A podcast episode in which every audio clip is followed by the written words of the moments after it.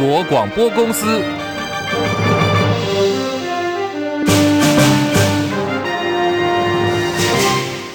大家好，欢迎收听中广新闻，我是黄丽凤。新闻开始关注的是台海局势。国军汉光三十九号实兵演习七月份实施，由于中共航空母舰日前在西太平洋军演，已经严重威胁到台湾的战力保存。国防部长邱国正今天说，应该尽量的避免战争，因为一旦开打的话，真的会很惨，已经没有前方跟后方之分。而预定在明年五月要下水的第一艘国造潜舰 IDS 原型舰。最近传出，国防部长邱国正跟总统府国造前舰的专案小组召集人黄树光，对今年九月份的下水时间已经达成共识了。理由呢，要来力拼的是在蔡英文卸任之前下水，引发了政治下水的质疑声浪。对此，邱国正今天表示，国防部是不会做这样的考量。防部的立场很简单，你只要经过测试一些安全，对，我们也乐见，对他能够尽早完成。但我特别强调，就一定要安全，不会有这个什么看法不一致的这种问题。国军的建军备战啊，它有一定程序的。假如为了某一样事情要要好像提前，你提前固然是好，本来工作也尽快完成，总是好嘛。但没有想考量到什么问题啊？因为某个要如何了，我要赶快赶在他之前，我要完成，好像变成好像某个人的一个好像这个他的这个攻击啊这一方面的。呃，国防部不会这样做这个考量。我们当然一切以现金备战的话，我还是强强调要安全，要可用，因为用在我们自己身上的，啊，不是用给大家看和好看而已。我绝对是不会这样来做。好，这是我们所听到国防部长邱国正的说明。而台湾向美国所采购的六十六架 F 十六 V 战机，原定今年年初交付第一批的战机，但是不断的往后延。美国空军新的说法说，他们遭遇到复杂的开发挑战，比先前所讲的因为新冠疫情关系所引发的供应链问题是来得更加麻烦了。国防部说，美国国防部已经成立了高阶专案督导，确保洛克希德马丁能够在一百一十五年，也就是二零二六年要如期如职的履约。有形在战场之外。网络骇客战，台湾可能是真正的目标。这是包括有美国、澳洲、加拿大、英国跟纽西兰，总共五个国家发布了联合公告，警告说，中国大陆骇客锁定攻击关岛跟美国其他地方的关键通讯设施，担忧这波的攻击会借着全球的网络蔓延。纽约时报报道说，如果关岛的通讯能力遭到中方切断，将会严重影响美国应对台海危机。微软也说，骇客利用了受害电脑里头的内建。合法工具，还有家用跟商业的网络实施寄生攻击，这能够让骇客行动更加的隐匿，不容易被发现。提醒网络社群还有关键基础设施机构要采取预防性的措施。好，今年的补班日很多，多达六次，所以有不少的民众跟网友就很反弹。在今天看到行政院院会通过了一百一十三年明年政府行政机关办公日历表，明年只有除夕的。前一天就是小年夜，还有儿童节跟民族扫墓节会有补班，还有弹性调整放假。台风的最新动态哦，可能会发布海上警报。这是今年第二号台风马娃再度增强为强烈台风，而且它的强度还在持续的增强当中。稍早，马娃台风已经登陆了关岛。从现在 Twitter 我们看到很多曝光的影片还有画面哦，在街道上有很多的车辆被吹翻，电线杆也爆出了火花，甚至还有饭店的墙壁出现了破裂跟漏水。根据了解，现在美军方面派出了航空航空母舰的战斗群。群已经到了当地，在协助救灾。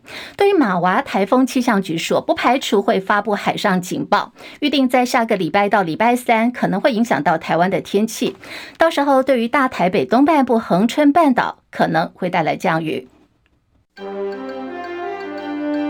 中广新闻网 News Radio。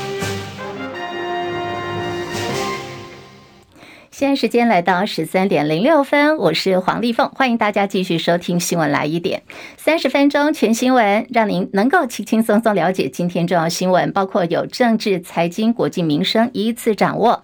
好，谢谢所有在听广播的朋友，还有或许您现在正在看的是 YouTube 直播，都请大家帮我们按赞、订阅、分享，多刷留言板，也帮我们来扩大我们的触及率。在节目结束之后，YouTube 跟播客也会有影音档，欢迎大家随时都能够回来。补课、按赞、分享、订阅。那么时间关系，今天的这个广播的部分，我们会在大概是二十九分前后，要先跟广播的朋友们说再会。但是如果你是在看 YouTube 直播的话，请大家继续留下来，我们会有更多的新闻提供。然后呢，也会来陪大家来看的是台北股市最后的一个收盘情况。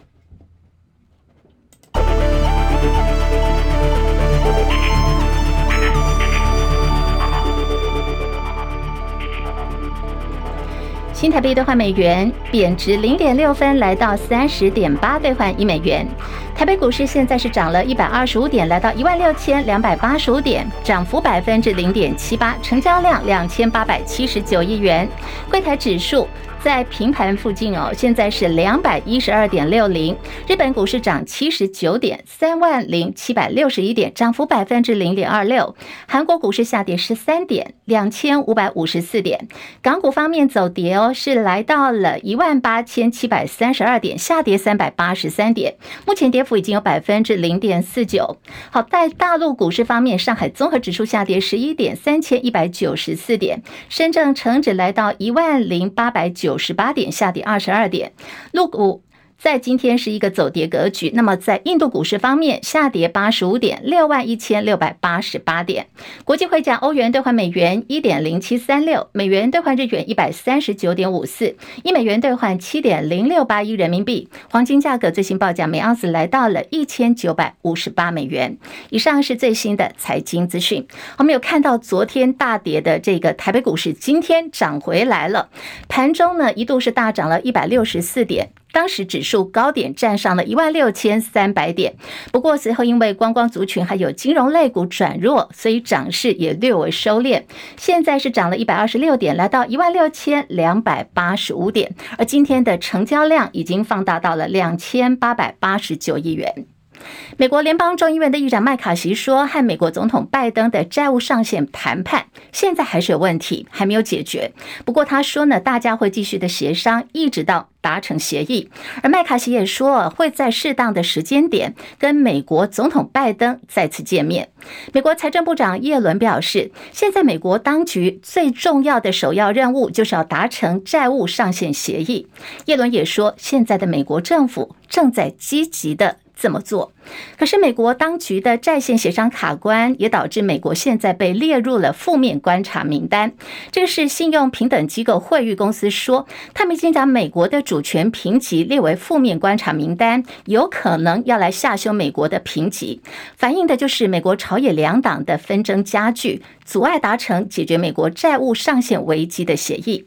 惠誉公司说，债务上限未能够及时提高的风险正在不断的上升，因此美国政府可能已经开开始拖欠部分债务的付款。惠誉也认为说，美国国会跟华府之间在最后一刻还是有可能能够达成调高国债上限的协议。可是啊，如果美国不能够在期限之前提高或者是暂时搁置美国的债务上限，那么美国的评级、信用评等将会被下调。美中晶片战持续在角力当中，大陆二十一号以国家安全疑虑为由封杀了美国最大记忆体晶片厂美光，被认为说呢是在报复美国先前禁止高阶晶片销往大陆的手段。外界质疑说，拜登政府一系列对于中国大陆的晶片管控措施，可能最后结果反倒会伤害了美国的本土企业。绘图晶片公司辉达共同创办人暨执行长黄仁勋就警告说，美中晶片战将会对美国科技产业造成巨大的损害，晶片法案也将会失去意义，因为这些出口管制措施会使得美国的半导体企业还有辉达双手是被绑在后面的，没有办法向他们最大的市场之一的中国大陆销售先进制成的晶片。黄黄仁勋坦言说，中国大陆市场是有不可替代性的。如果真的没有办法贸易，将会对美气造成了巨大的损害。而提到了回答执行长黄仁勋是。台湾囡仔哦，最近辉达的财报相当亮眼，盘后股价一度暴跌超过了百分之二十九，今年以来股价已经增幅有百分之百了。黄仁勋的身家最近的一年当中被观察到，他暴增了一百三十八亿美元，约合台币呢四千两百零九亿元，已经来到了两百七十六亿美元了。换算的话呢，是新台币的八千四百多亿元，现在是列为彭博全。全球亿万富翁排行榜的第四十七名，而黄仁勋呢，根据业界消息说，他下个礼拜就要来到台湾演讲了。好，他现在这个台湾囡仔黄仁勋身价大增，超过了四千两百亿，已经名列全球的前五十大的富豪。所以，呃，他到下礼拜来到台湾的时候呢，这个话题也将会是媒体要关注的焦点了。现在时间来到十三点十二分，好，我们今天新闻最前线呢，要来聊的就是在最近被形容说可能是政治小金库的主权基金。连线是我们资深财经记者张佳琪，佳琪上线了吗？是立凤午安。好，最近有立委提案说呢，要中央银行提拨外汇存底来成立的是我们的。主权基金哦，那么央行总裁杨金龙是带头反对的。杨总裁当然有他的理由跟考量，可是呢，包括了其他财经部会几乎也都是摇头。好，佳琪怎么看呢？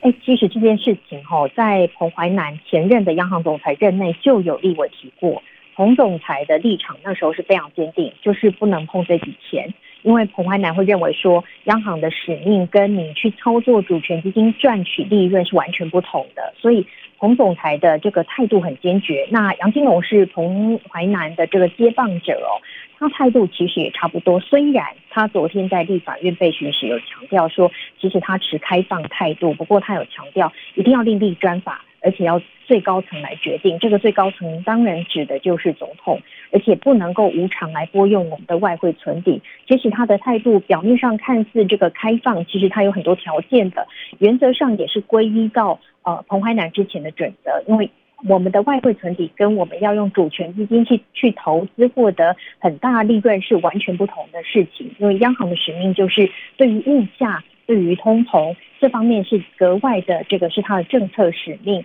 操作主权基金或者去是去投资赚钱，并不是央行肩负的最大使命。尽管央行其实每年外汇的这个操作都帮国库赚了不少钱，但是呢，它不是央行最重要的使命，也是杨金龙认为他立场必须坚定的原因。因此，昨天财委会其实不管是在野党或是执政党的立委都认为可以做，不过杨金龙态度是蛮明确的。这个部分也影响到这个呃本来要修央行法来来这个提。案的这个部分呢，可能会在这边稍微有点卡关。不过，对于台湾整体的这个呃金融体系的稳健，以及在央行使命的捍卫，会是一个比较正面的因素。好，佳琪，我们现在其实外行人呢是在看热闹，大家很想问说，到底台湾现在外汇存底有多少呢？因为我们有看到这个立委就讲说，就是赖世宝讲说，其实台湾的外汇存底呢，大概就是五千六百多亿，而且他还讲说，这当中有。大概一半左右是过路财神了，这怎么讲呢？嗯，对，因为外汇存底本身就会含有这个外资的这个投资部位嘛，所以你要把那个扣掉才是真正的存底啊。而且那是我们的厂商赚的钱的这个总和，其实也不是央行自己中饱私囊的。那你如果拿这些我国象征我国可以维持我国的货币跟经济体质的钱拿去操作。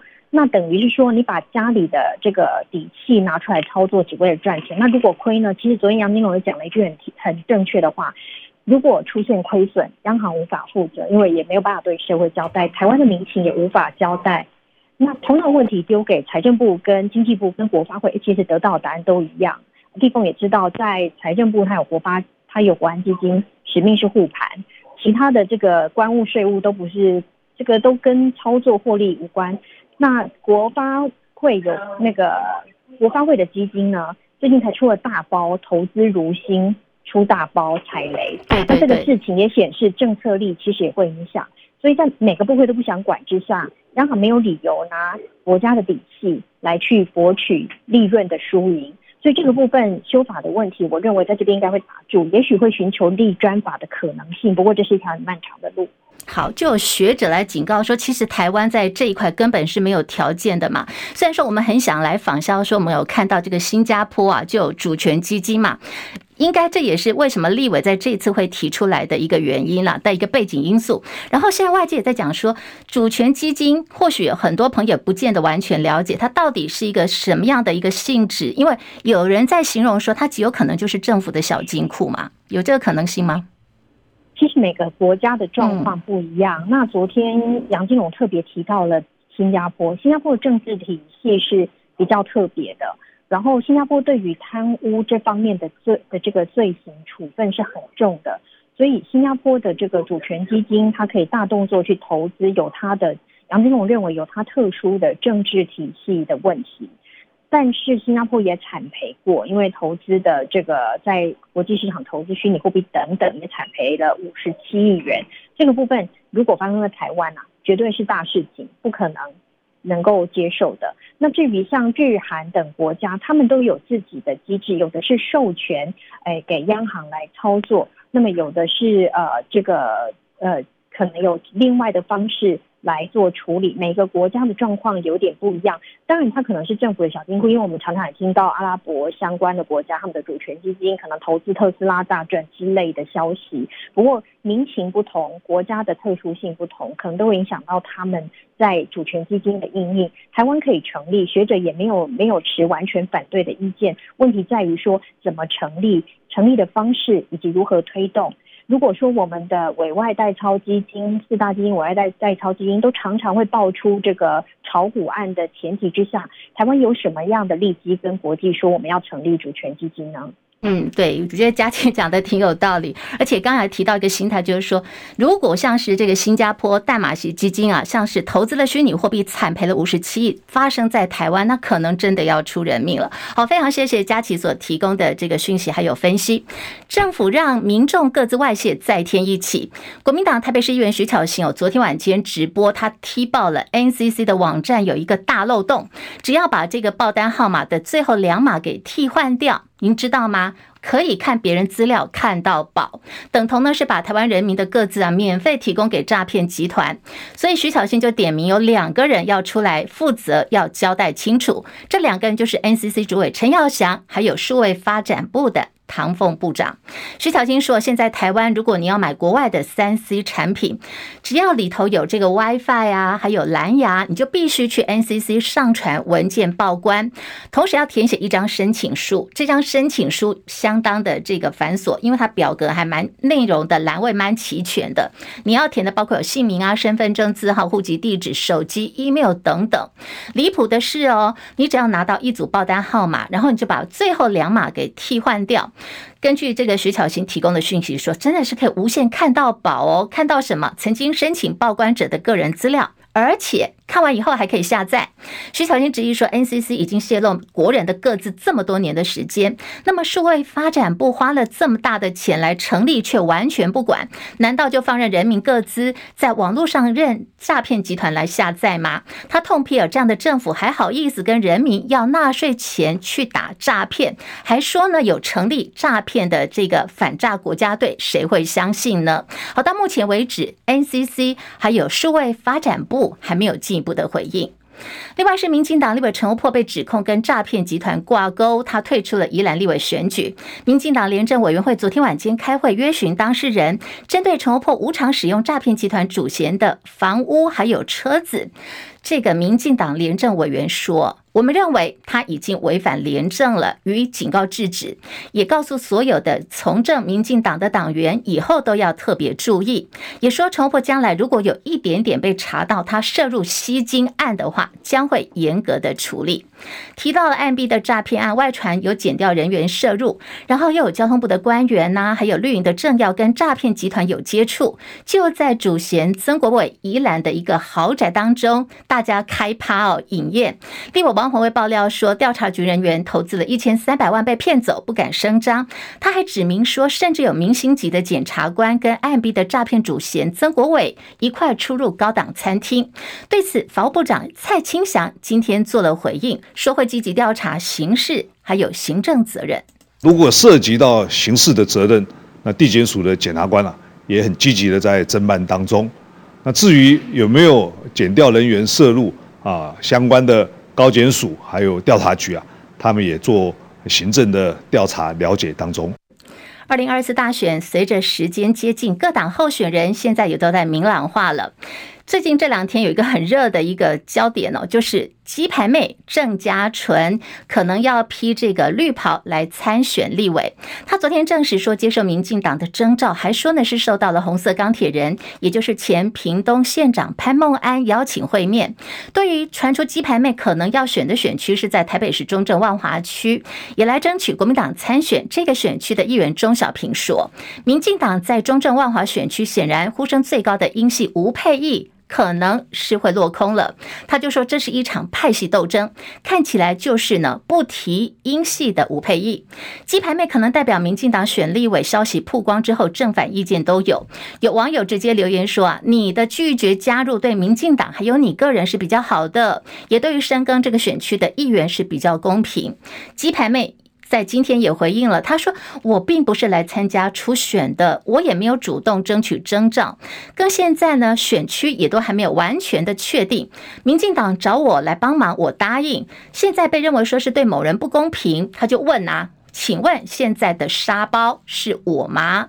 好，目前民进党已经宣布筹组民主大联盟。那么第一波征召的对象包括有太阳花学运时代的吴峥参选新北市中和区立委，曾博瑜参选的是新店区，还有永和区呢，则是跟无党籍的政治评论员李正浩合作。好，对于这个一连串的一个安排，现在地方党部方面是反弹的。比如说，我们来看是在民进党新北市党部永和区的主任庄明渊就认为说，民进党中央你应该要。培养基层才对，而不是去找来这些空降的部队。他说呢，因为党中央这样做，他愧对支持者跟党员，声明从即刻起辞去主任这个职务。另外备受关注的还有就是网球好手卢彦勋，也被传说接受了民进党的征询，渴望会披绿营的战袍。来听卢彦勋怎么说：“我们是没预设立场，但也也没有讨论到这个部分，而且我我真的。”我突然间你问我这个问题，我也我也我也我也吓一跳。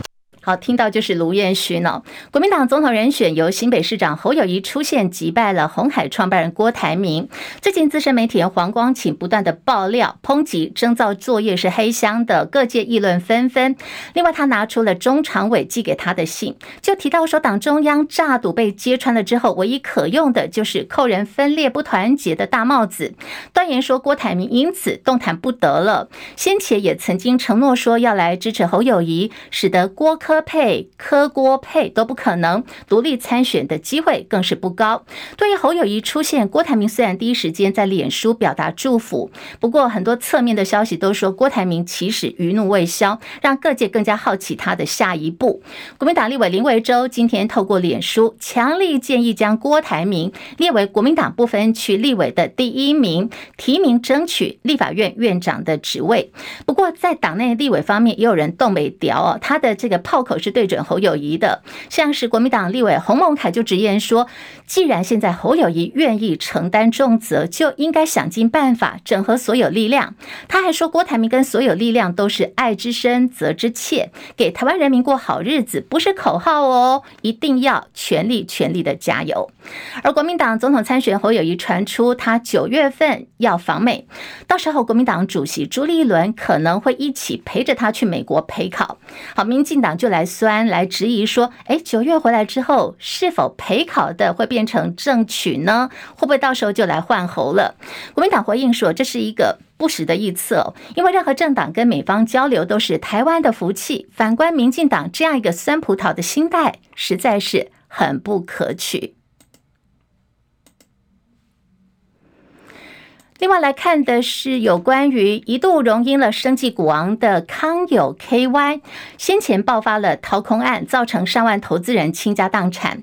担任董事长的黄文烈因此就潜逃到海外，遭到台北地检署通缉跟起诉。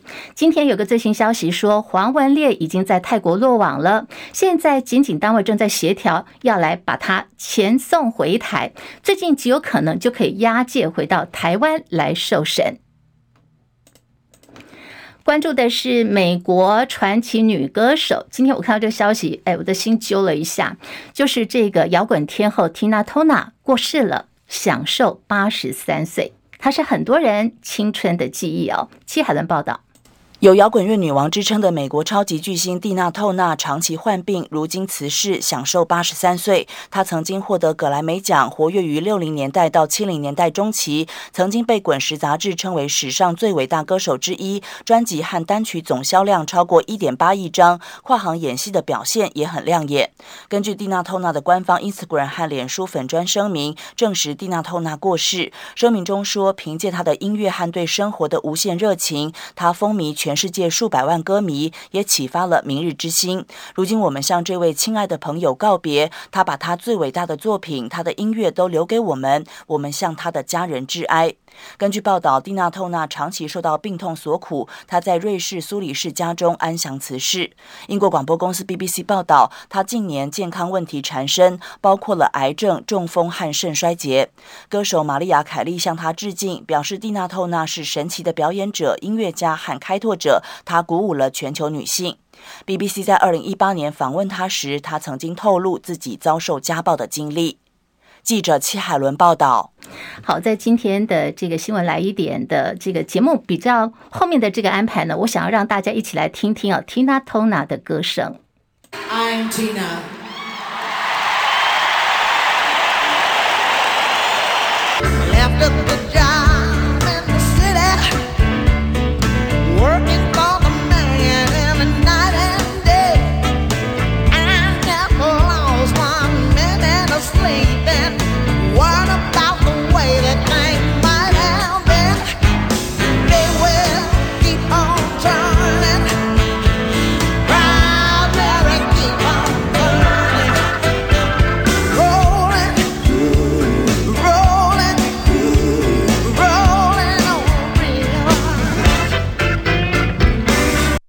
好，这就是一代摇滚天后 Tina t o n a 的歌声，还有她的精彩演出。最近有个演艺焦点是南韩影帝刘亚仁日前被爆料说他吸食毒品，尽管第一时间他否认了，不过后续接连爆出他卷入了五种毒品的吸食案。经过了四个月的调查，南韩检方最后还是认定他有销毁证据嫌疑，扣押。昨天他被上铐送到收押所，经过了十个小时的讯问之后被释放了。那么在离开的时候，有影迷哦，就是非常的不满，还有很多人很气愤，泼了他一身咖啡。整个样子看起来是非常的狼狈了。好，在天气方面，各地多云，要提醒今天的下半天，西半部可能会有局部性的短暂雨。以上新闻由黄丽凤编辑播报，这里是中国广播公司新闻广播网。